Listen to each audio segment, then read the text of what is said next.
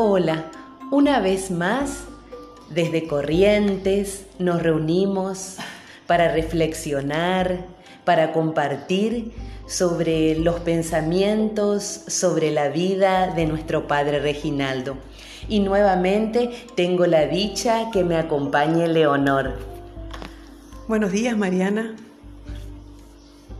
Hola, Leo. Bienvenida nuevamente. Gracias, gracias. Un placer estar acá otra vez. Bien, entonces, eh, con la alegría de compartir eh, sobre nuestro Padre Reginaldo, eh, venimos hablando sobre la importancia del ser santo, la importancia de su vida, ¿no? ¿Y qué no querés compartir? Y recordar nuevamente que los santos fueron personas como nosotros, que enfrentaron desafíos de su propia época, lucharon con sus debilidades, vivieron con valentía las virtudes y unidos a Cristo se convirtieron en una mejor versión de sí mismos. Y, más allá de eso, dieron testimonio de amor a Dios y a los hermanos hasta con sus propias vidas. Son millones las personas que han llegado al cielo y desde allá interceden por nosotros. Eh, recordemos que a esto le llamábamos la comunión de los santos. Y Leo, ¿y los católicos veneramos a los santos? ¿Y en qué consiste esa veneración? Una pregunta muy importante. Eh, venerar significa que los reconocemos como amigos de Dios, modelos de amor a Dios, de seguimiento a Cristo y los amamos y respetamos, porque ellos lucharon eh, contra lo malo del mundo, dentro y fuera de sí mismos.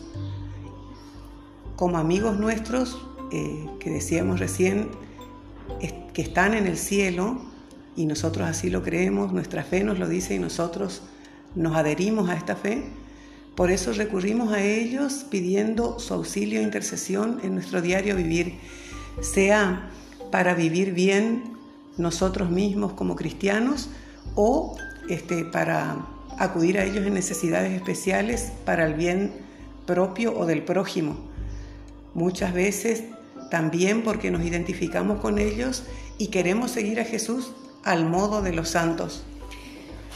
Y, hablando de santos y santidad, Leo, continuando con este el tema de las devociones, como dijimos, y este espacio dedicado a nuestro Padre Reginaldo, donde estamos aprendiendo a conocer su, vida, obras, enseñanzas, su testimonio de fe, también conocerlo y amarlo, seguir sus huellas, como Él siguió las huellas de Cristo al modo de Santo Domingo.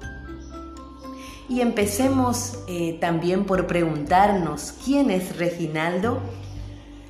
Exactamente, podemos remitirnos para hablar de Él a una de sus expresiones. Soy de Dios, siempre de Dios. Desde aquí podemos decir entonces que Reginaldo es un hombre profundamente entregado a Dios, que confió en Dios, que lo encontró en la oración, en el silencio, en la contemplación, un dominico por excelencia que alcanzó a descubrir la, voluntad de Dios, la vivió y la predicó no solo desde sus palabras y obras, sino desde su propio sufrimiento, bueno, en el que hablaremos, del cual hablaremos más adelante eh, cuando hablemos del fin de su vida, ¿no? De su vida terrena.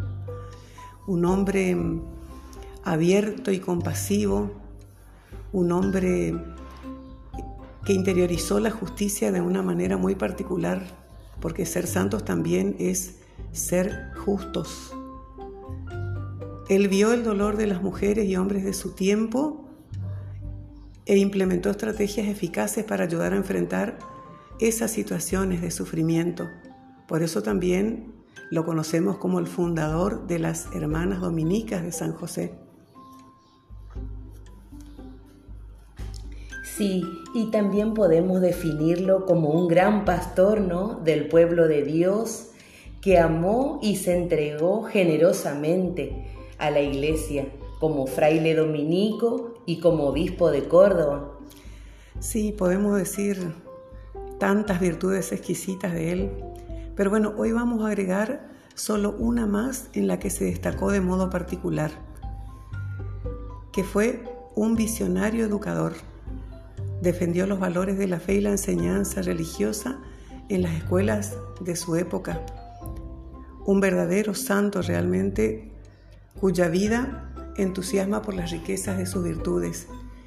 Eh, si estudiamos y leemos el contexto sociopolítico que vivía la, eh, Argentina en ese momento, realmente podríamos comprender eh, tanto su vida como sus obras y también su muerte, porque todo tuvo que ver con esa gran entrega que decía vos que tuvo él a la iglesia, con esa gran dedicación a la educación, con esa gran preocupación por los que sufrían.